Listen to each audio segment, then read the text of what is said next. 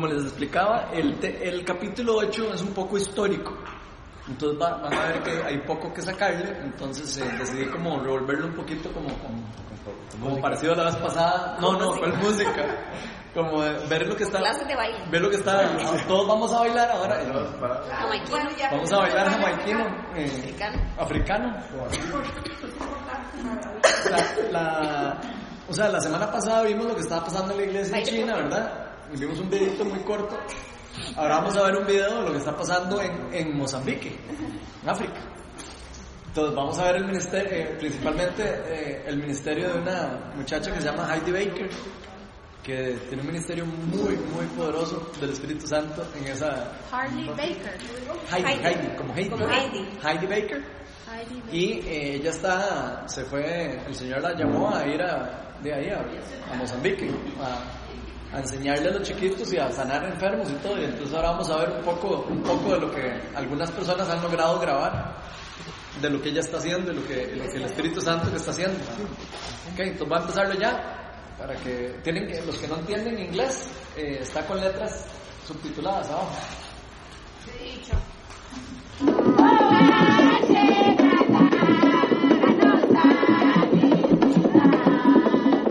Mozambique, the poorest nation in the world, a 90% unemployment rate, a history of war and violence, a starving people. And it is here, quite literally at the end of the earth, where love shines brightest.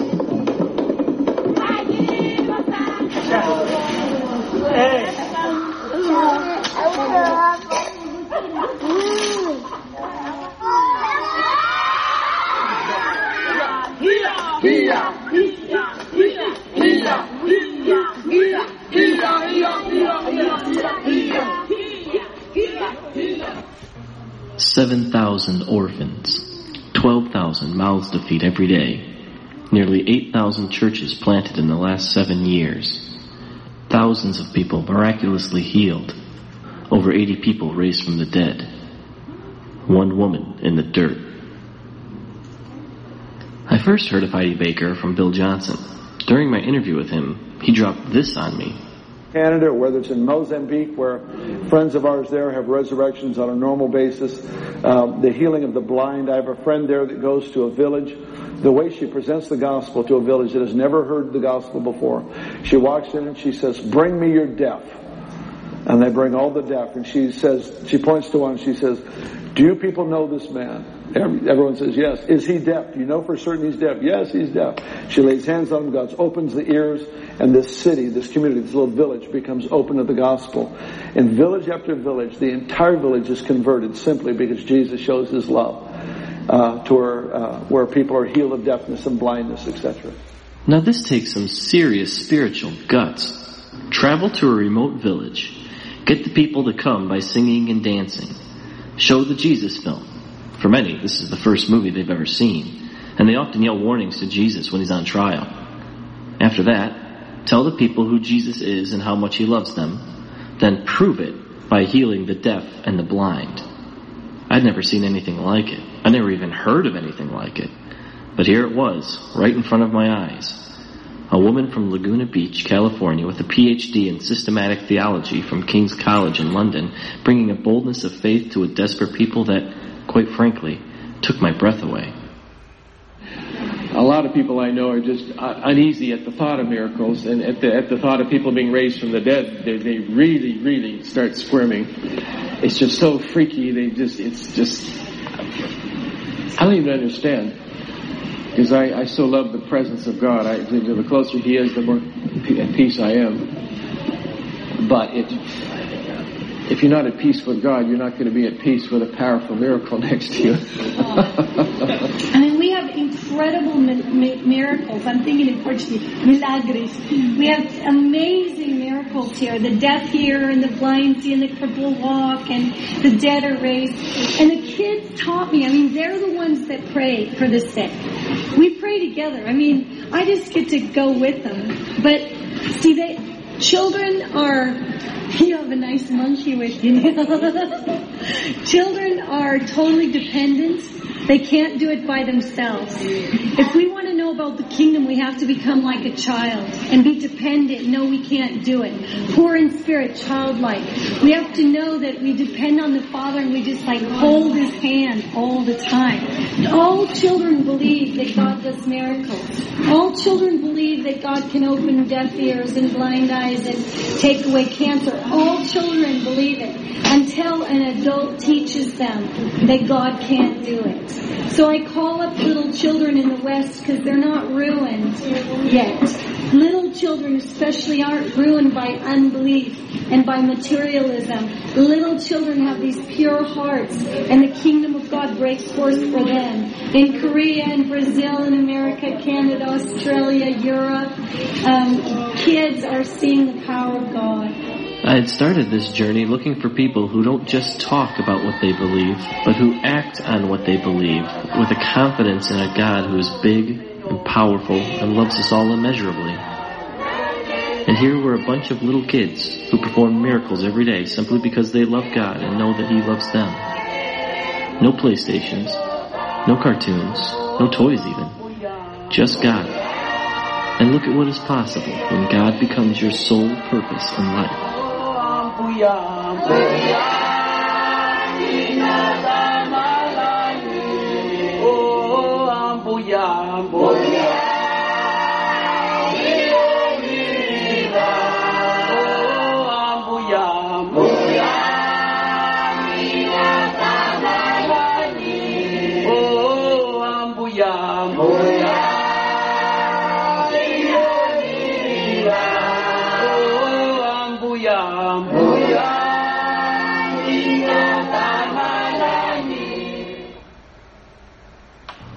So we went to the bush.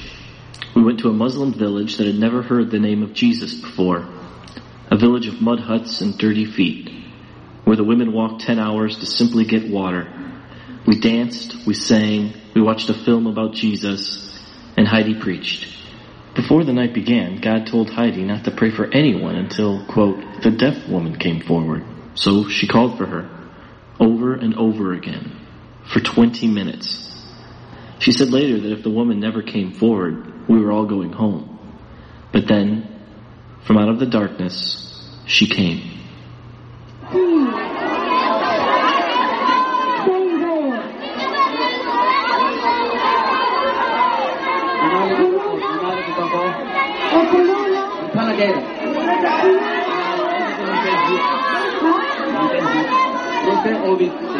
Hallelujah. nome. Conheço ela. Não acho ela, ajoelhada. Conheço ela. Não é ajoelhada. Ela não consegue ouvir. Ela canewe, canewe. É verdade ou não? É coelho canewa. É verdade ou não? É verdade. Qual é o nome dela? É Dinaya. Dinaya. Dinaya. This woman. Eh? This woman is deaf. She's been, she, she, her name is Alima. And we've been waiting to find one deaf person. So we're going to pray for her now. Nossas crianças vão puxar aqui também.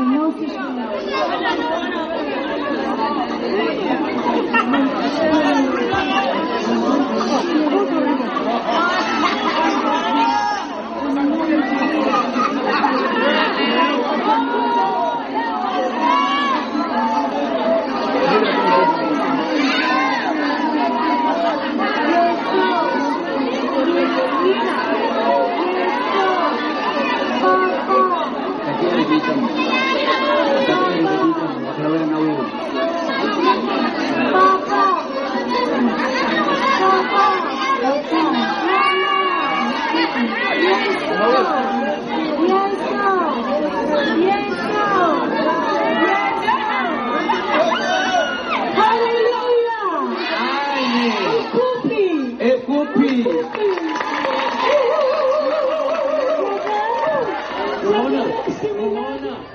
Just witnessed a miracle. An entire village testified that this woman was deaf, but now she hears. For the first time in her life, she will hear her baby cry. She will hear her child speak her name. And she will know that God loves her. There were many more miracles that happened that week, including another young deaf girl healed. In Mozambique, when Heidi and her children pray for the deaf, nearly everyone is healed. It's truly incredible to see. I think I do. The first thing I'd say is I'm just one little lady in the dirt. I'm one little lady in the dirt loving children, loving God one day at a time. I'm not complicated. I'm not special. I just, I just feel like God said love and stop and love. And he also told me that everything you do is holy unto him. So when I'm holding um, when I'm holding child, it's holy, holy, holy. When I'm underwater in worship, it's holy, holy, holy. When I'm walking, it's holy, holy, holy. When I take another child from uh, whose parents have died, that's holy. When I'm sweeping the floor, it's holy. When I'm when I'm in a staff meeting, it's holy. I believe that the Western church has compartmentalized things. And the Lord says, let me into everything. Everything we do is for Him. So I don't just pray five hours a day. I pray every waking moment of the day. It's like breathing to me. Praying and breathing are the same thing. So I say just abide in Him.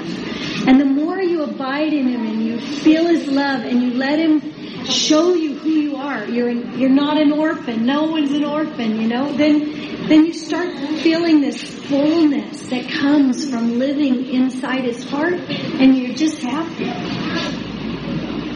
We don't chase miracles, they chase us.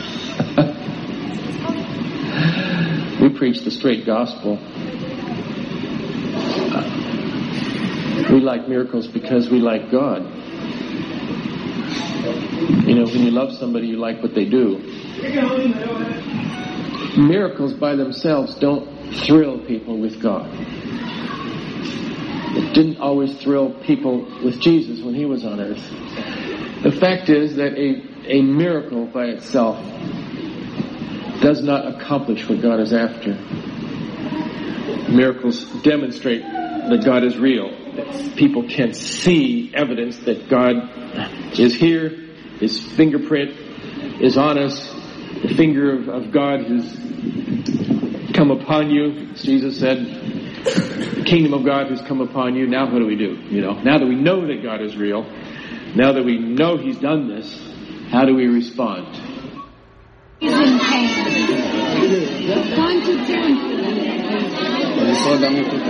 Many, many years, his whole body's in pain, all of his chest down. Vamos chorar. Manchina na Yesu.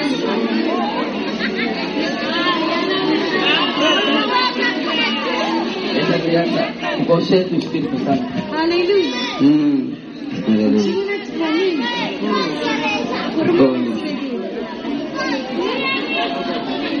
Formal ekibidir. Discurso Curuyes.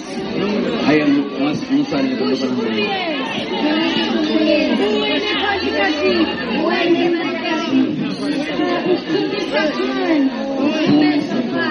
Şinayes. Şinayes.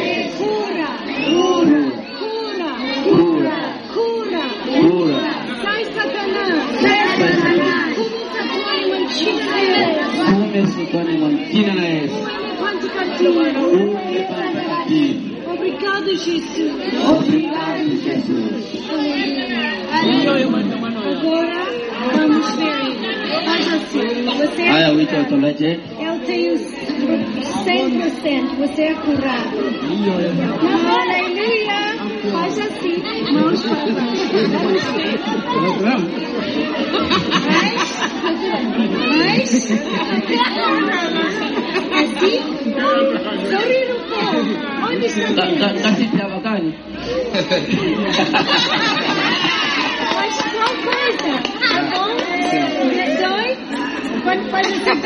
Aleluya. Sí. Yo estoy mal. Aleluya.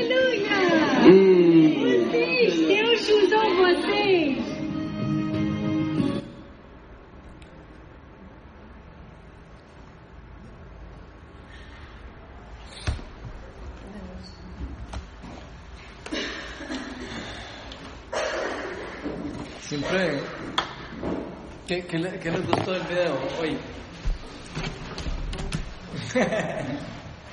Siempre me gusta comentar un poquillo para no dejarlo ahí como que sea solo una película, sino ¿qué, qué, le- qué- qué les llamó la atención? Yo me la imagino a ella como Jesús, todo el mundo hacinado, o sea, como todos quieren ver, todos quieren oír, todos quieren estar presentes, porque así está. Sí. Y no puede moverse porque tiene a todo el mundo encima. Todo el mundo era con esas ganas de, Esa de experimentar. Sí. Me impresionó el amor de ella, la sencillez del corazón de ella. Qué lindo, ¿verdad? La sencillez de la oración. También Eso es, no lo, eso es lo que quería como con- convencer, con- que habláramos. Vieron que las oraciones no fueron largas, ni dramáticas. ni, ni ahí, ¿verdad? O sea, sino, pa, a lo que es. Y cómo Dios puede sanar así, rápido, también. A veces cuesta, pero a veces Dios sana así. Y obviamente eso es un misterio de por qué eh, hemos hablado, digamos, todos hemos discutido de eso, porque a veces Dios, digamos, uno, le gustaría como ver eso como de que pasara siempre en todo el momento y así rápido, como lo hacía Jesús, así, como lo hace Jaime Baker, digamos. Y yo, yo siempre he tenido como el, como el feeling, no sé, y, y me lo imagino en los apóstoles, y, y yo creo que el secreto está mucho en la relación, en la relación que tenga, que tiene uno con Dios. No sé si es la relación que tiene esta, esta muchacha con esta señora con Dios. Hasta se, hasta se le ve por los ojos. Digamos, lo que ella está en relación con Dios, como ella dice que para ella orar es como respirar, eh, como eh, se ve que ella tiene amor, o sea, que sale amor de ella. Y, y eso es demasiado lindo. Y yo creo que ahí es donde está, digamos, la gran diferencia que nosotros muchas veces a veces nos preguntamos, pero ¿por qué nosotros oramos y oramos y por qué? Yo creo que a veces como que nos hace falta eh, experimentar a Dios en una forma más real y como creerlo y vivirlo más. Eh, Es que lo que ella dijo para mí es clave, como convicting. con- eh, convincente, como que me acusa. ¿no? Convicting es como que cuando el Espíritu Santo le convirtió. No, no. Pero bueno, que ella dijo que en, en el Western World nosotros hemos fragmentado, o no fragmentado, no dijo. eh, que la iglesia se ha fragmentado. no, no, es que hemos- eh, com- compartimentalizado, no sé Ah, en sí, la vida. Como si cuando estoy en la iglesia entonces oro, y, pero cuando estoy en el trabajo en otras cosas Eh, no, porque estoy en otra cosa. Y yo digo, no, o sea, es en todo. Es- segmentado. Segmentado. Segmentado, Esa es sí, la palabra. ma, qué bien. Esa palabra yo la tenía, yo la estaba buscando, ma. Yo estaba. llama la atención que ella les presenta a Dios de amor, un Dios de amor, amor, Dios que los ama, que yo cuando los veía ahí postada, la chica que estaba postada pensaba, ¿cómo se les puede hablar a ellos de amor cuando no han conocido el amor? Que ellos, esa gente es tan, tan, Sí, tan. Eh, no tienen amor de padre, no tienen amor de hermanos, han sido abusados, la mayoría de los chicos han sido abusados. No tienen que comer, no tienen dónde vivir, no tienen dónde dormir. Son picados por los zancudos, o sea, las moscas están eh, por todos lados. Y hablar de esa gente de que eso es un Dios de amor, y lo digo por experiencia propia, porque cuando yo empecé a conocer del Señor, yo decía, que no me hablen de Dios de amor, porque yo venía muy resentida de la vida, ¿verdad? O sea, es muy fácil hablar de amor, y a mí me costó mucho. Y yo, que no he vivido ni siquiera ni la tercera parte de lo que estos chiquitos han vivido. Los chiquitos son sumamente, dice que se tenían ese huérfanos con sus papás, su mamá viviendo ahí. Y llegar a hablar de que Dios es un Dios de amor, que nos ama, poderoso, grande, maravilloso, para ellos entender cuál es ese Dios que, que ha estado con nosotros en todo el tiempo.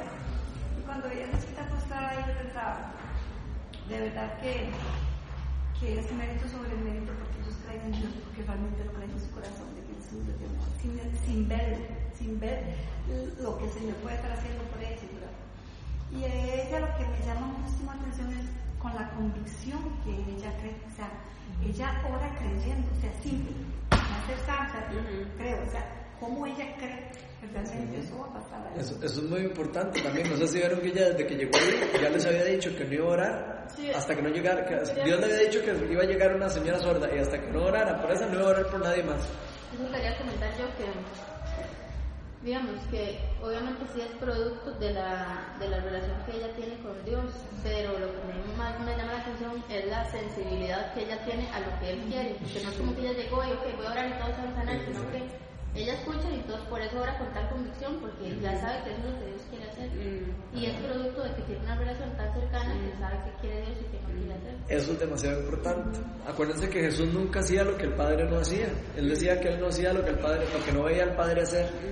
Y a veces nos, a nosotros nos pasa que, que no sabemos o no distinguimos lo que el Señor está haciendo y entonces estamos actuando mucho en nuestras fuerzas y no tanto en lo que Dios está queriendo hacer en el lugar. Exacto. Eh, es donde es muy, muy importante como eh, estar en una relación eh, personal con Dios de manera que uno pueda estar sensible a eso.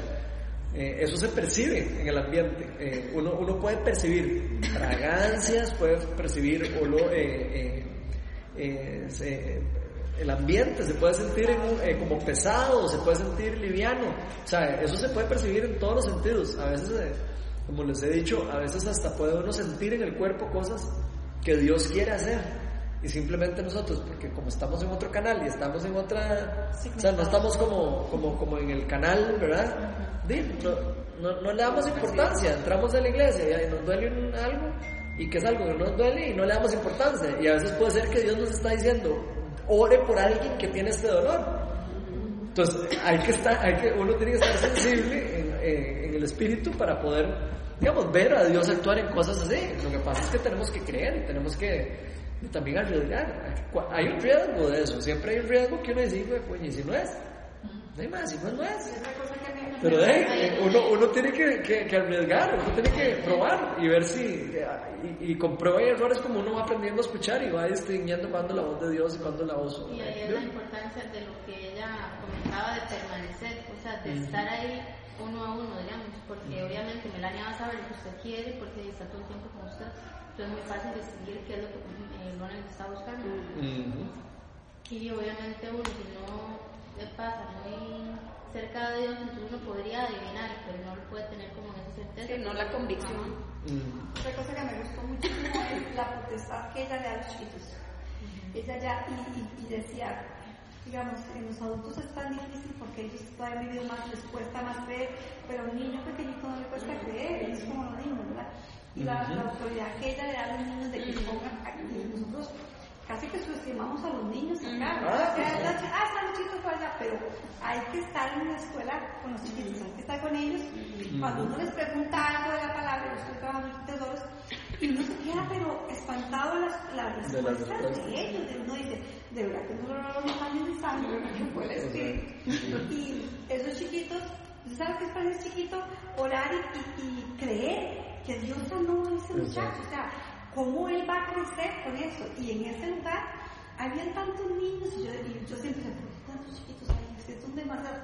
Claro, si, si empieza esta gente que está llegando ahí, empieza a tomar a esos niños, eso va a cambiar increíblemente, Exacto. porque se está tomando lo de abajo, o sea, las Este video niñas no esperanzas. ¿Ah? ¿Cuándo fue ese video? Eso es una película que se llama Finger of God. Lo que pasa es que yo les estoy tirando en pedacitos. ¿Y hace cuánto le hicieron? Eh, hace rato. Ahí son- es una serie como de cinco películas, yo las tengo todas. Las podemos ver, son buenísimas. A mí me llama la atención. Entonces podemos verlas en noche de película. Ah, sí, sí, es como un documental, digamos.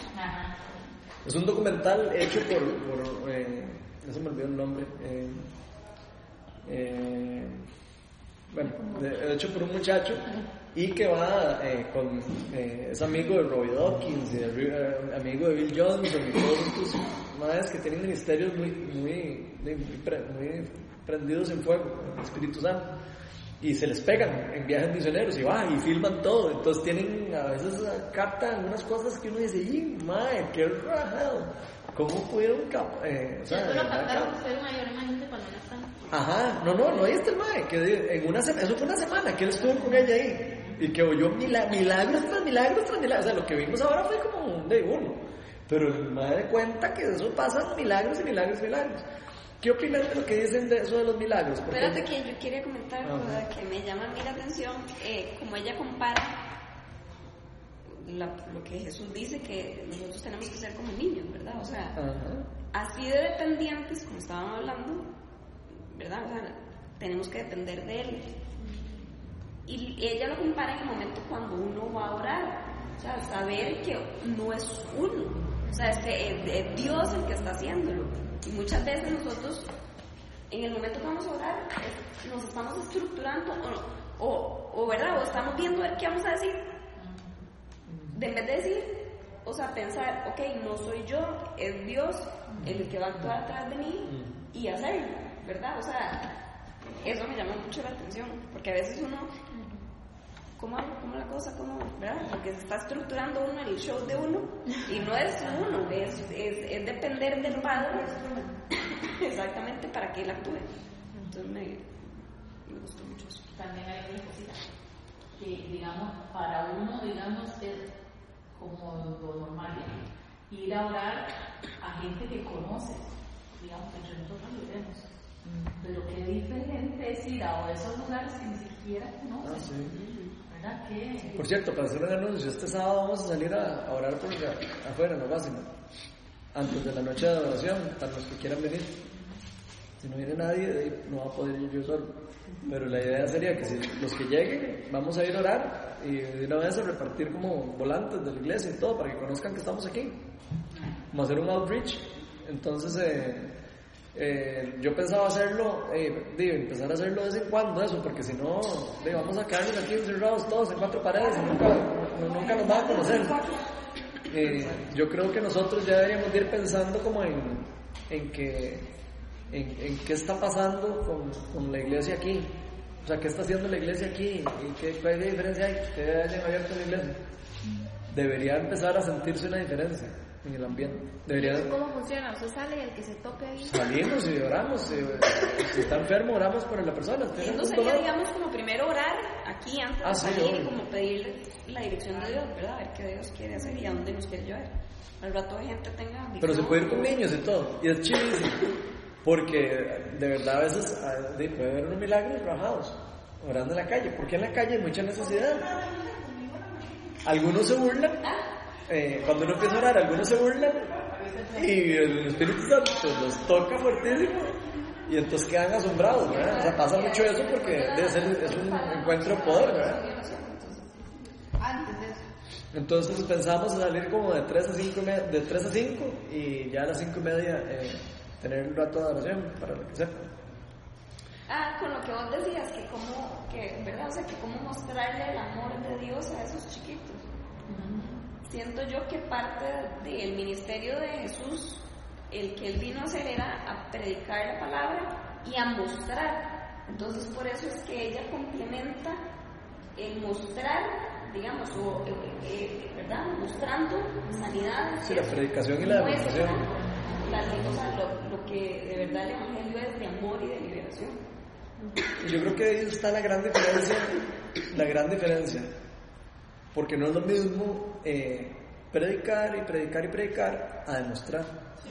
O sea, cuando uno demuestra, por eso es, im- es impresionante cuando Dios hace un milagro o algo así. ¿Por qué? Porque obviamente de ahí es, no es solo la hablada que se está echando la persona que está hablando, que mucha gente lo ve como una hablada, ¿verdad? Lo podrían ver como, ay, qué hablada. ¿verdad?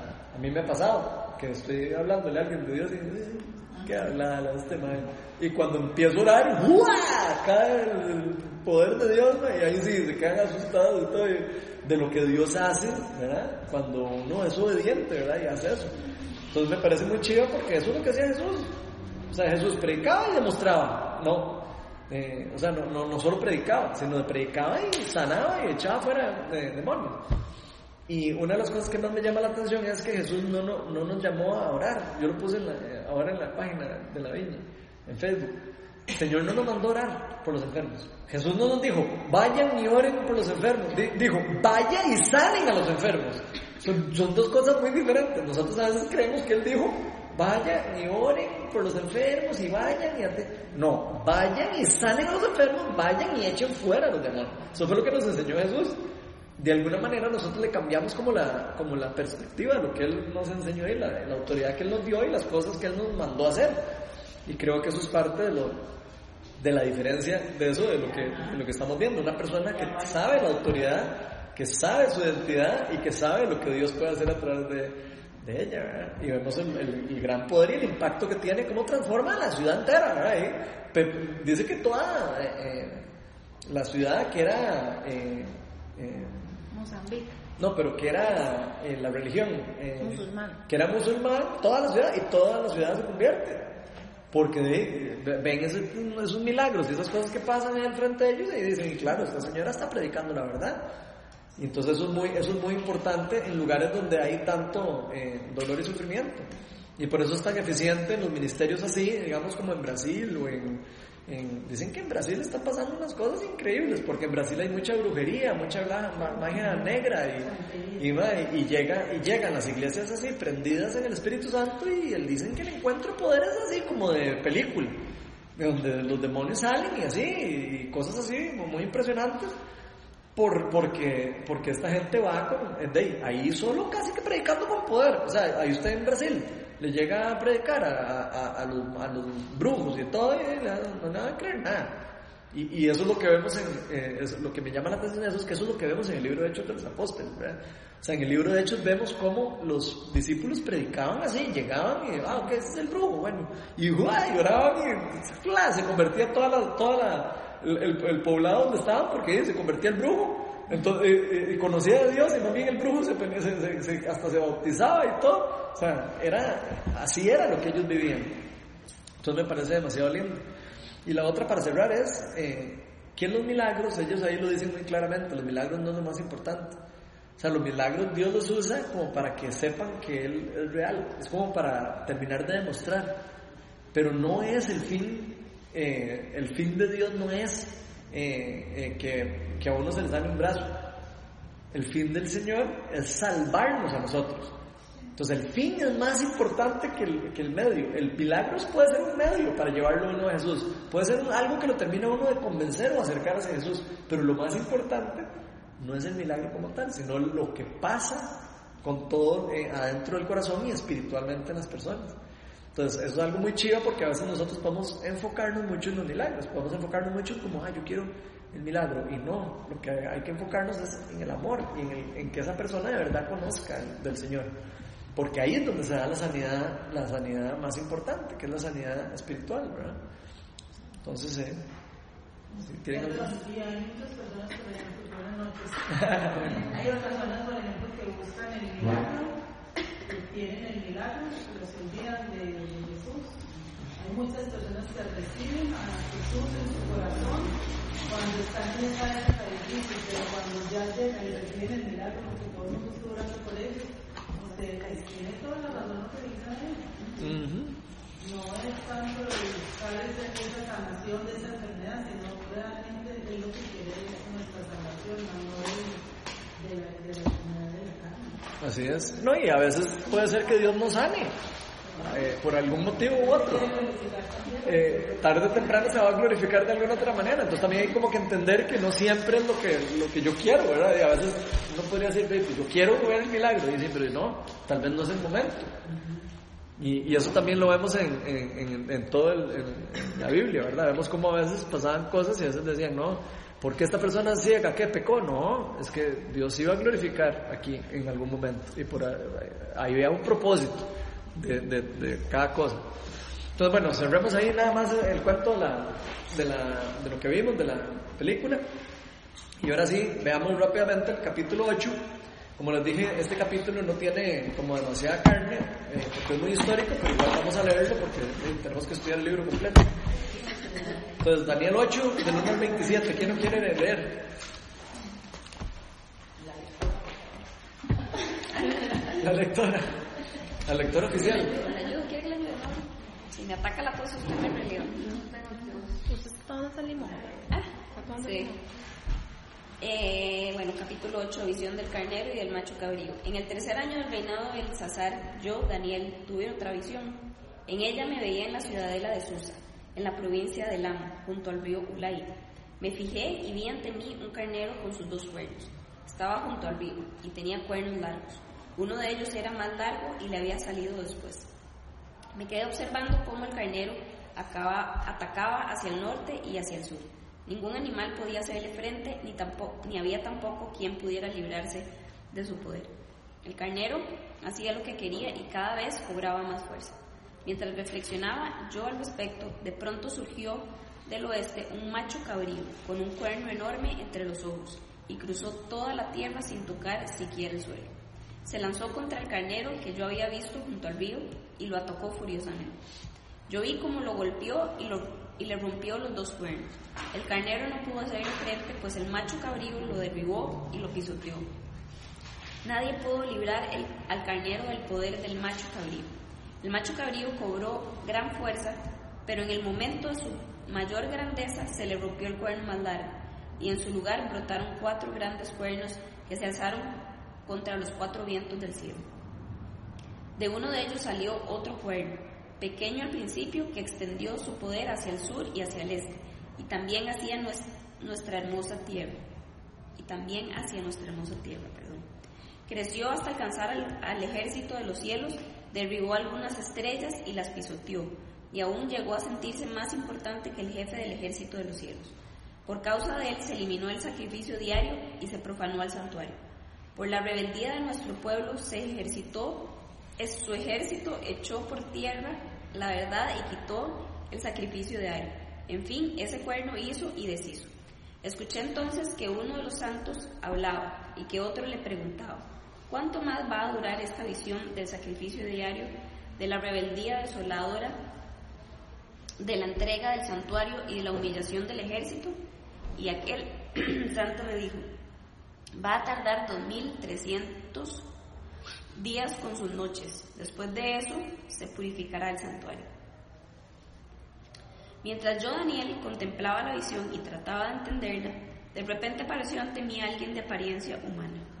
Escuché entonces una voz que desde el río Ulay gritaba, Gabriel, dile a este hombre lo que significa la visión. Cuando Gabriel se acercó al lugar donde yo estaba, me sentí aterrorizado y caí de rodillas. Pero él me dijo, toma en cuenta, criatura humana, que la visión tiene que ver con la hora final. Mientras Gabriel me hablaba, yo caí en un sueño profundo de cara al suelo, pero él me despertó y me obligó a levantarme. Mientras me decía, voy a darte a conocer lo que sucederá cuando llegue a su fin el tiempo de la ira de Dios, porque el fin llegará en el momento señalado. El carnero de los dos cuernos que has visto simboliza a los reyes de Media y de Persia. El macho cabrío es el rey de Grecia, y el cuerno grande que tiene entre los ojos es el primer rey. Los cuatro cuernos que salieron en lugar del que fue hecho pedazos simbolizan a los cuatro reinos que surgirán de esa nación, pero que no tendrán el mismo poder. Hacia el fin, hacia el final de esos reinos, cuando los rebeldes lleguen al colmo de su maldad, surgirá un rey de rostro adusto, maestro de la intriga, que llegará a tener mucho poder, pero no por sí mismo. Ese rey causará impresionantes destrozos y saldrá airoso en todo lo que emprenda. Destruirá a los poderosos y al pueblo santo. Con su astucia propagará el engaño, creyéndose un ser superior. Destruirá a mucha gente que creía estar segura y se enfrentará al príncipe de los, de los príncipes, pero será destruido sin intervención humana. Esta visión de los días con sus noches que se te ha dado a conocer es verdadera, pero no la hagas pública, pues para eso falta mucho tiempo. Yo, Daniel, quedé exhausto y durante varios días guardé cama.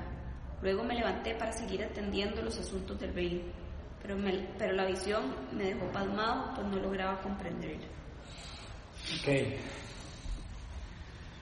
Vamos a ver, aquí es obviamente la visión, ahí ya nos están diciendo que tiene que ver mucho con la parte de los, digamos, imperios que iban a gobernar posteriormente a Babilonia, ¿verdad? Eh, ahora uno lo sabe por la historia y todo lo que ha pasado, pero yo no sé si ustedes pueden ver lo, lo increíble, lo acertado de las visiones que tuvo Daniel antes de que pasaran todas estas cosas, ¿verdad? Realmente sorprendente, digamos, todas las cosas que se le revelaron a Daniel antes de que cayera Grecia, que cayera los persas, que cayera el imperio babilónico, que, sea, todo eso se lo revelaron a él antes de que, de que pasara. Entonces, demasiado chido. ¿Qué les llamó de eso, de, ese, de toda esa historia?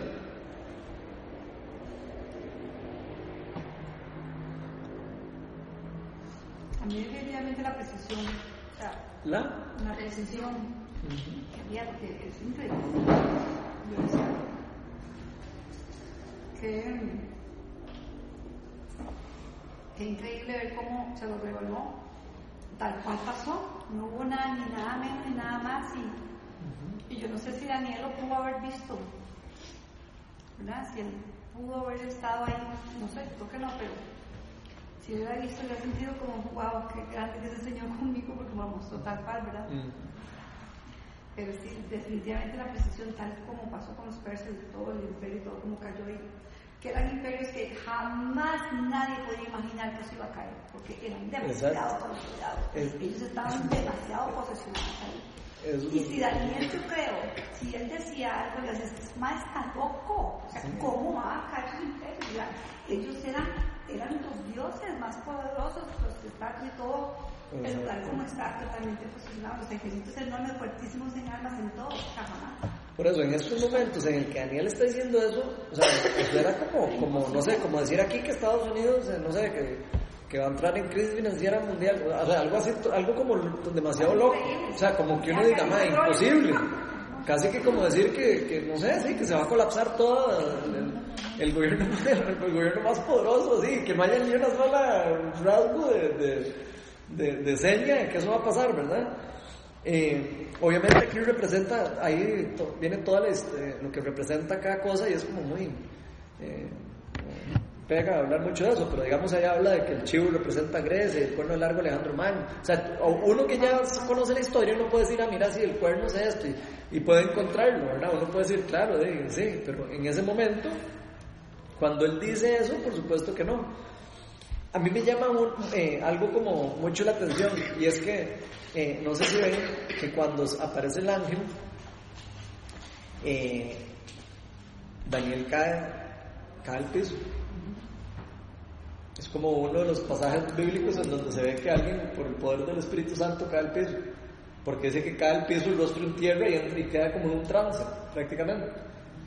Entonces uno, es uno de los pasajes donde se ve eh, eh, que el Dios puede, por, eh, de, por medio de, de, su presencia, lo que sea, y el ángel estaba ahí parado a la par, tocar a una persona y dice ahí la palabra que cayó suelo, con la cara al suelo, o sea, que cayó postrado con la cabeza viendo para abajo. Y me parece demasiado interesante porque yo he escuchado a mucha gente que como que no, eh, como que preguntan de dónde sale eso, que la gente se puede caer al piso. Hay varios pasajes en la palabra de Dios donde, donde se ve claramente que la persona cae al piso o por el poder de Dios, o cae de rodillas, o se desploma y cae de repente.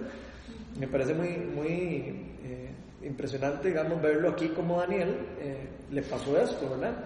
Y no solo eso, sino como por medio del poder de Dios le da una revelación increíble, ¿verdad? O sea, tiene como, uno podría decir que una experiencia poderosa como el Espíritu Santo, ¿verdad? Y Dios le reveló algo a través de, de esa experiencia. Y, y, es como interesante saber que eso nos puede pasar a nosotros, o sea, puede pasar en el día de hoy todavía, que Dios derrame su poder y revele cosas o, o, o, experimente uno cosas, digamos, eh, tan poderosas como, como lo que le experimentó Daniel, que digamos dice que no podía, o sea, tuvo que pasar días en cama después de eso. Puedo dar una experiencia. Eh, cuando yo empecé a, a ir a los grupos de oración, no me da vergüenza decirlo, pero no me gustaba las personas que se caían al piso. Yo me burlaba, yo no creía en eso. Yo decía, es que a esa persona seguramente te pagan o hacen algo. Miren, yo, eh, yo fui mucho tiempo un grupo de las vueltas de mujeres que nos reuníamos todos los lunes. Y una vez llegó una señora a orar y estábamos orando. Y yo, a mí me encanta orar, yo cerré mis ojos y empecé a orar. Y empezó a ser un viento fuertísimo, un viento que era sobrenatural. Y yo no sé, cuando yo menos pensé, yo estaba de rodillas. No sé cómo, todas estábamos de rodillas. Porque este es un grupo abierto que van dentro de una clase de, de niños. Todas estábamos de rodillas, llorando, no sabíamos por qué era, pero yo les cuento que esa fue una experiencia tan maravillosa que uno no quisiera que ese momento terminara. Mm. Y ahí yo le pedí perdón al Espíritu Santo y dije, perdóname porque cuántas veces me burlé, cuántas veces pensé que era que le pagaban las personas para que hicieran esto. Pero sí existe y esos momentos los hay. Mm. Cuando usted menos piensa y esa revelación, mm. yo me acuerdo que yo todo ese día quedé como volando en una nadie me empujó, nadie me tocó, nadie mm. oró por mí. Fue algo sobrenatural que mm. hasta ese día lo vine a entender. Mm. Que nosotros tenemos un Dios que es vivo y que puede hacer con nosotros cosas sobrenaturales. Y que no solamente vino a hacer milagros, pero Él cuando quiere los hace y cuando no, pues los hace su santa voluntad. Es algo muy hermoso tener esa experiencia. Sí, tal vez lo lindo de eso es como eh, yo creo que cuando uno empieza a creerle a Dios, digamos, eh, en lo sobrenatural, Dios le, le da a uno más. Eso, eso- eso es lo que yo he experimentado en mi vida, digamos. Yo al principio igual, yo no creía en esas cosas hasta que, me- hasta que lo experimenté. Y cuando lo experimenté yo dije, y madre, esto no, es- esto no es de... Esto no es, esto no es así de, de juego, esto es algo de verdad. Y a mí eso, en mi caso, me cambió mucho eh, la, la forma de pensar porque para mí fue algo, o sea, increíble. La, la- yo les bueno, ya más de uno sabe los cuentos míos, pero digamos, la, primera vez que, que sentí la presencia de Dios para mí fue algo. Precisamente me venía hablando como de, con, con una persona la par, como de, estábamos en una conferencia y veníamos hablando de como, ¿qué será? Estábamos hablando de eso y pa, ese día Dios me, casi que me le diría que me tapó la boca de un solo, porque fue lindísimo. Y eh, no sé si a alguno le ha pasado eso que le pasó a Daniel de caer en el piso y quedar un tiempo eh, bajo el poder de Dios. A mí me ha pasado. Y es increíble, porque uno puede, ah, digamos, eh, cuando a mí me pasó también, una vez en Viñas Casú, cuando vino Ken Fish, que, que me pasó a mí, que el, el poder de Dios me tocó de una manera increíble, una bomba, me cayó en el piso. Quedé como 45 minutos tirado en el piso, brincando, y me acuerdo de que Dios me habló mucho en cuando estaba ahí, y me cuando leo esto, o sea, hasta se me para el pelo porque yo digo, qué rajado, madre, cómo Dios funciona. Y me acuerdo cuando yo estaba, yo estaba con mucha duda de lo de plantar la iglesia y todo, o sea, en mi corazón decía, pucha, será, no será, estaba con todas esas dudas, ¿verdad? Y ese día Dios me dijo, yo a usted los, lo- lo- los cogí, ya, usted ya, quítese esa-". así, pero fue una hora rajadísima. Yo le decía a Melania que fue lindísimo porque Dios como que me confirmó. Y eh, fue muy chiva porque eh, el mismo Ken Fish, que ni siquiera me conocía, digamos, a mí, me dijo cosas demasiado, eh, que eran como demasiado entre Dios y yo. Eh, por ejemplo, eh, yo, yo sentía en mi corazón lo de, lo de ayudar a las viñas y traer renovación a la viña. Y, y me acuerdo que cuando él oró, lo, que cuando yo caía al piso, me acuerdo que decía, me gritaba y decía, recibe el poder de Dios. Y yo pegaba brincos en el piso. Y decía, recibe tu herencia, viña. Eso me lo dijo. Y era una cosa que ya yo venía como eh, en la cabeza, como pensando. Me dice, recibe nueva generación de pastores viña. Más que iba a saber que, que yo iba a hacer. O sea, fue una vara totalmente rajada. Y, y fue muy lindo porque Dios como que también lo usó a él eh, para mí darme como esa convicción, digamos, eh, casi que final, ¿verdad? Porque uno decía, como bueno, pero, y Dios hace eso, ¿verdad? Dios lo hace, eh, a veces algunas personas lo experimentan más que otras, no sé por qué, di- Dios tendrá sus, sus motivos, pero digamos, dicen que cuento, Heidi Baker, o sea, cuando Dios tocó a Heidi Baker, dice que fue, no, no, no, no me hagan caso en esto que voy a decir, pero sí, creo que fueron ocho horas o más de horas que estuvo bajo el poder del Espíritu Santo. Un día, no recuerdo cuándo fue, pero fue una cosa así, eh, que uno dice, y va, en serio. Y yo he oído de personas que por medio del poder de Dios caen en la iglesia y se la tienen que llevar eh, todavía así, temblando y todo para la casa y no para de temblar y, al- día siguiente se le quita. O sea, eh, encuentros de poder que son muy poderosos. Entonces, eh, eh, no sé, a mí me llamó mucho la atención, tal vez porque yo lo he vivido, entonces me, me llama mucho la atención cuando leo esto, porque claro, me imagino, me acuerdo de mí, me acuerdo de cuando Dios usó eso como para traer una revelación, o lo que sea. Y me parece muy chido y me parece importante compartirlo, porque tal vez algunas personas no lo han vivido y entonces creen que es como, ay, sí, qué lindo Daniel. Y no, Dios lo hace y lo puede hacer a través de nosotros en cualquier momento. Simplemente tal vez la pregunta es si nosotros lo estamos pidiendo. Porque yo me acuerdo que yo sí le pedí a Dios, Señor, yo quiero conocer, o sea, yo quiero conocer, yo quiero de verdad saber si esto es verdad. Yo se lo pedía, así. Entonces, muy lindo, eh, por lo menos contarle de que yo se lo pedí y me, lo dieron. Y me lo, o sea, lo pude experimentar porque, me lo, porque yo creo que yo lo tenía en mi corazón demasiado. O sea, era algo que realmente yo le estaba pidiendo a Dios. Y, no sé, yo veo este- estas personas y veo eh, todas estas cosas que veo en estas películas, me llama también muy poderosamente la atención. Porque yo uno ve el hambre de esas personas que quieren de verdad como recibir de Dios, quieren como, no sé, eh, eh, no sé si vieron la adoración ahí, tal vez ahí sin guitarras, todos cantando, y el poder de Dios a través de todas estas personas, chiquitos en el piso, chiquitos, eh, o sea, un chiquito no se va a tirar al piso. O sea, son cosas como demasiado reales. Y, y, qué lindo ver eh, cómo ellos lo experimentan. Y a mí siempre me llama mucho la atención en, qué lindo que nosotros pudiéramos enseñarle eso a, a, los hijos de nosotros desde pequeños, antes de que pierdan, eh, antes de que se maleen, como decía Heidi Baker porque el ser humano se malea, pierde, pierde eso porque alguien se lo quita o alguien se lo roba o, se termina creyendo una mentira por alguna experiencia que tuvo, lo que sea, y se le apaga el fuego y ahí, claro, no, no quita que una persona pueda volver a, a, ser abierta y todo, pero sí es lo que pasa mucho, en, en especialmente en el aquí en el occidente, ¿verdad?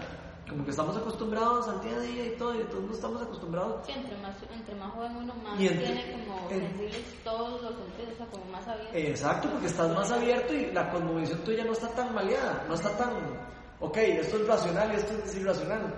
No, eh, nos dejamos como envolver por el racionalismo, creo yo, como dicen muchos de los libros que hemos estado leyendo. Eh, también me llama mucho la atención de esto de que habla del comandante, eh, anda, habla del, del, jefe del ejército de los cielos ahí. Uh -huh. No sé si lo, si lo, vieron, esa parte, que habla del hombre. Eh, y a mí me llama mucho la atención eso porque si nos vamos a, Jos a Josué 5, eh, si alguien tiene Biblia ahí, Josué 5, el 13 al 15, vean lo que dice. Cierto día Josué, que acampaba cerca de Jericó, levantó la vista y vio un hombre de pie de frente a él, espada en mano. O sea, vio a una persona con una espada en la mano de él. Josué se le acercó y le preguntó. Eh, Josué se le acercó y le preguntó. ¿Josué 5 qué? Josué 5 del 13 al 15. Entonces, cierto día Josué, que acampaba cerca de Jericó, se levantó la vista y vio a un hombre de, de pie frente a él, con espada en mano. Josué se le acercó y le preguntó, ¿es usted de los nuestros o del enemigo? Y entonces vean lo que, le, lo que le dice el, el, el, era el ángel, era un ángel que estaba ahí, ¿verdad? Posiblemente. Dice, de, de, ninguno respondió, me presento ante ti como el comandante del ejército del Señor. Wow. Entonces vean qué chiva porque aquí hay otro pasaje en la Biblia donde habla de, de un, como un comandante del ejército del Señor. O sea, el Señor tiene un ejército. Y ese ejército a veces aparece a personas. Entonces me parece muy chiva porque lo vimos en cómo se le aparece a Daniel y también eh, hay otros, creo que hay otros casos donde se aparece, pero no recuerdo, donde aparecen ángeles, ¿verdad? Y, se aparecen así. Ah, bueno, de hecho vemos el caso de Gabriel que se le está apareciendo ahora aquí a Daniel, Dios lo mismo, se le está apareciendo casi que un, comandante. Un, de, del ejército. Entonces lo que dice, entonces Josué se postró otra vez, Josué se postró rostro en tierra y le preguntó, ¿qué órdenes trae usted, mi señor, para este siervo tuyo? El comandante del ejército del señor le contestó, quítate las sandalias de los pies porque el lugar que pisas es sagrado. Y Josué le obedeció cuando les enseñó la tierra santa, o sea, cuando llegaron a, a, a tierra santa. Entonces, qué lindo, qué chiva esto, ¿verdad? Ver cómo, cómo el, el ángel de Dios, o Dios manda ángeles también, a diferentes personas, a diferentes circunstancias para eh, dar un, un, mensaje. Se le apareció a, al apóstol Juan y le dio toda la revelación de, de Apocalipsis. ¿verdad? Y se le apareció a Daniel y le dio toda la revelación también, que está relacionado con Apocalipsis. Muchas personas eh, asocian este pasaje que estamos estudiando también con los fines de los tiempos, ¿verdad? Porque tiene mucha eh, relación, ¿verdad? Tal vez... Eh, es que se, se, mucha gente cree que todas estas historias, digamos, eh, relacionadas de los, de los persas y los babilonios y todo, tienen una representación de lo que también va a pasar en el futuro con eh, gobernantes o con cosas del futuro, no, no, solo en el pasado. Palabra, yo quiero preguntar, ¿Sí? ¿de hijo de hombre? Porque la visión es para el tiempo del fin. ¿A qué se refiere con eso? Exacto. A, los, a los últimos tiempos. ¿Cuál es el tiempo del fin? ¿Cuáles son los últimos tiempos? Desde cuando vino Jesús hasta cuando venga otra vez. Entonces, esa revelación, pero qué increíble como, como se mostró en las épocas de Babilonia y cómo probablemente se va a mostrar después otra vez. Eh, ya en este caso sería la representación con el anticristo, ¿verdad? Esa parte que viene ahí de que va a haber una persona que va a... a- lo vimos la semana la pasada un poco, ¿verdad? Entonces... me, hace, me hace gracia que es el comentario no tiene nada muy allá, pero me hace gracia como la analogía que usa Dios. O sea, porque pudo haberlo explicado de cualquier otra manera, pero digamos, usa como, ¿verdad? Como el animal con el cuerno larguísimo que salen nosotros. Y me hace gracia porque yo lo veo como muy asociado a ustedes los hombres, o sea, como que tal vez para ustedes es como más... Que hacer el dibujito. ¿Ah? No, no, no, no lo digo, no lo digo al revés, sino que me hace gracia porque uno desde niño ve como los niños llaman demasiado, o sea, tienen como, Demasiado... eh, nada más es como que me hace gracia porque... Sí, los guerreros que... Ah, Sí, y no porque Dios le esté hablando a niños o eso, ¿verdad? O sea, no quiero que se me entienda el comentario, sino nada más porque me hace gracia porque Dios, porque Dios lo habla así, con una analogía. Que probablemente si uno entra en detalle, tiene ¿Ah, como sí? demasiada simbología. Pero me hace nada más, me hace gracia. A mí lo que me parece muy chido de esto- uno lo lee y uno, ¿verdad? Como, ay, sí, el cuerno, no Ok, pero aquí hay una cosa que nosotros podemos aprender. Dios a veces nos habla así. Entonces tenemos que saber que Dios habla así. Dios a veces nos va a dar una visión que nosotros no, tal vez no entendemos 100% y tal vez cuando se la damos a la persona, la persona la entiende. Eh, Uno no la entiende, pero tal vez cuando, si el Señor le dice, estoy orando por Mauri y me, Dios me pone una visión de, algo, yo, yo debería, como mensajero de Dios, de pasársela, no debería decirle, veo un cuerno y el cuerno significa, no, yo- a menos de que Dios me diga lo que significa. Como le pasó aquí a Daniel, pero Daniel no interpretó, el sue- él no interpretó eso, le- él, él se, eh, se lo interpretaron a él. Y ojo que Daniel tenía un, todo una, eh, una- un doctorado, por decirlo de una manera, o sea, tenía la especialidad casi de él, era interpretación de sueños y cosas de eso, porque era lo que, el don de Dios que Dios le había dado a él, ¿verdad? Dios le había dado un don de interpretación. Y aquí vemos como todas estas visiones no las interpretó él, sino Dios se las interpretó. Entonces me parece muy lindo porque a mí me ha pasado, y por eso los cuento, eh, orando por alguien, le interpreto una visión que vi para ella, o para él. Y, y me he dado cuenta que hay, que hay que tener cuidado con interpretarlo, es mejor darlo. ¿Qué significa para vos eso? Porque a veces uno puede, humanamente puede revolver un poco la parte de lo que está viendo Dios con la parte de uno. ¿Cómo aprende uno eso? De equivocándose, diciendo y dándose cuenta que no era, eh, ok, entonces no era. Y por eso la comunidad tiene que tener como esa sensibilidad de saber de que nos podemos equivocar. O sea, de que uno le puede decir algo a veces que no es 100% lo que, lo que, de lo que Dios está diciendo. Eh, y es muy útil cuando uno le dicen, mira, eso que me dijiste de, de esa hora, no, eso no me... O tal vez no era, ese no es el tiempo, digamos, puede ser que, que sea entre unos tres años y ya después mira, a mí me dijeron eso, Ah. en ese momento uno dice, no, hay que estar hablando, pero es por el tiempo, y ahí tal vez a la persona se le fue antes, y uno dice, ya me acordé hace tres años, a mí me dijeron Me dicho tal cosa. entonces ahora sí uno relaciona, pero mientras tanto el otro quedó como mentira. Ajá, bueno, o puede, o puede pasar eso también. ¿Sabes una cosa? ¿Por qué esa cosa, verdad? Entonces me, me parece demasiado lindo porque eh, yo creo que eso es como cultural. Eh, y eso es importante que la iglesia tenga como esa cultura, porque si no tiene la cultura, la gente no, no lo, no, o sea, si yo, si yo, no- si yo le siento que tengo que profetizarle algo a un y no hay una cultura de eso, eh, ¿qué es lo que va a pasar? De- no, yo no voy a hacerlo porque me siento como que no, como que no está correcto hacerlo. ¿Me explico? En cambio, cuando uno se avienta a hacerlo y la persona le da uno feedback y uno toda la comunidad empieza a crecer en esos dones y eso es importante. Y por eso es que se los comento, porque hay que, hay que saber que en el proceso en el que nosotros, Dios nos capacita, así como nos hemos equivocado cuando éramos por personas a veces, cuando estábamos aprendiendo, de, nos vamos a equivocar en la parte profética, nos vamos a equivocar en la parte de la sanidad, nos vamos a equivocar en todas las partes de cuando nosotros vamos creciendo en Dios, es parte del, del, del, del crecimiento eh, espiritual, ¿verdad? Es muy lindo lo que nos estás enseñando porque, por ejemplo, uno de estas cosas las ve como tan lejanas, Mm. que pasaron y pasaron en ese tiempo. Pero cuando uno se mete en las cosas del Señor, usted puede experimentar absolutamente todo lo que experimentó Daniel. Así es. Así como usted lo ha experimentado, así tal vez como iba y cada día, mientras más se mete la palabra, mientras más relación tiene usted con Dios, cuando usted ora sola, cuando estudia la palabra, de eso es lo que usted se va a llenar, de eso es lo que el Señor lo va a llenar a uno. Así es. De hecho, me acuerdo cuando vino Ken aquí a Viña Oeste, ¿no se acuerdan qué relajo fue eso? O sea, vos, vos estás, ¿no? Pues fue un relajo, o sea, todo el mundo cayó al piso y todo el mundo, o sea, fue una cosa, pero sí, una bomba. Un día que, que invitamos a un eh, charlista internacional que es muy bueno, eh, eh, y hicimos, eh, antes cuando nos reuníamos en los Reyes, vino a dar dos charlas y usted viera como De hecho, tocó a Matías y Matías hizo así. a todo, ahí Ay, cayó una bomba de Dios ¿En y fue rajadísimo, fue lindísimo. Y, y no sé, Dios a veces hace esas cosas, digamos, aquí a veces ha pasado en Viña, que pasa que a veces alguien se va para el piso y lo que sea, ¿qué importa? Se, se cae al piso, lo que sea. A lo que voy es que hay que tener también cuidado de no poner como mucho los ojos en eso.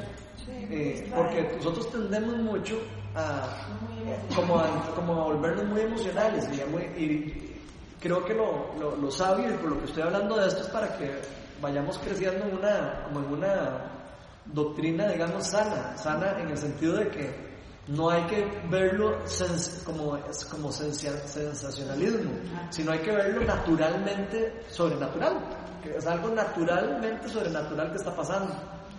Eh, puede ser que sea algo, algo muy sencillo, como puede pasar algo sobrenatural muy fuerte que uno diga, ¡y, uña, hoy fue algo increíble!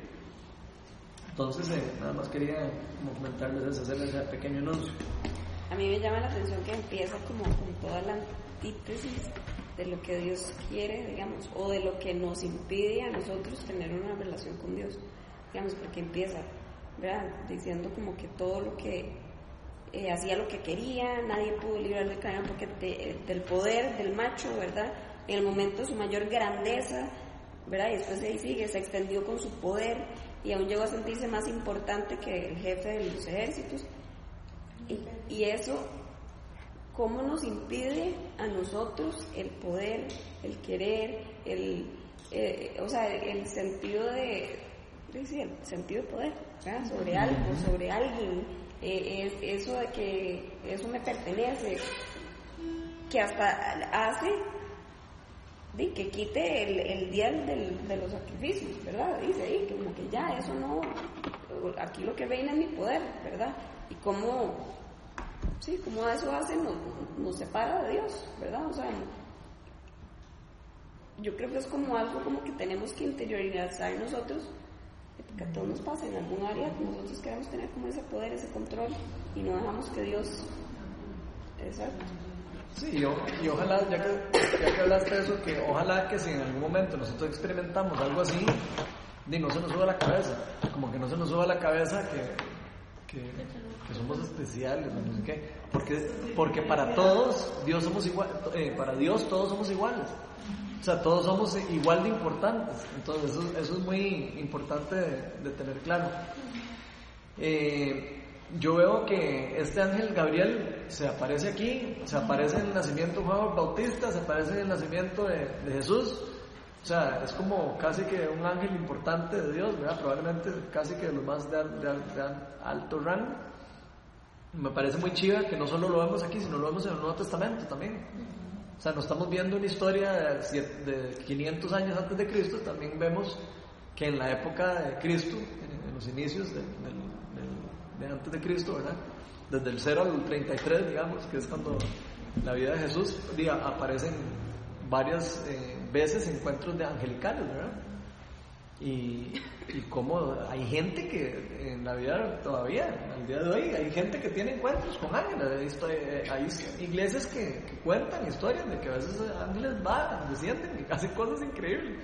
Entonces, qué, qué chido, ¿verdad? No sé, me parece demasiado como hasta loco, suena a veces. Eh, ayer Melania habló de algo como importante, tal vez como de, ya que es histórico esto, casi lo que estamos viendo hoy, eh, me, no sé si sabían que los judíos de dejaron de hacer sacrificios, aquí lo mencionan.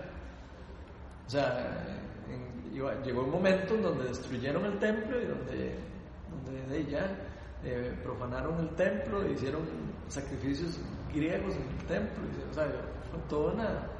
eh, eh, estos eh, más que llegaron a gobernar eh, Judea y todos esos destruyeron el templo, hicieron, hicieron rituales y todo, griegos así, dentro del templo, dentro del lugar altísimo, todo, o sea, casi que despedazaron, rompieron toda la, tra- tradición judía. Y aquí está predicho, digamos, o sea, está como dicho que todo lo que iba a pasar también. Entonces me parece demasiado, no sé, me parece demasiado rajado, ¿verdad? Porque aquí estaban apenas en, eh, por Babilonia. Ah, bueno, no, ya aquí ya había pasado eso, probablemente. Porque ya estamos, ya Babilonia había sido, ya había conquistado.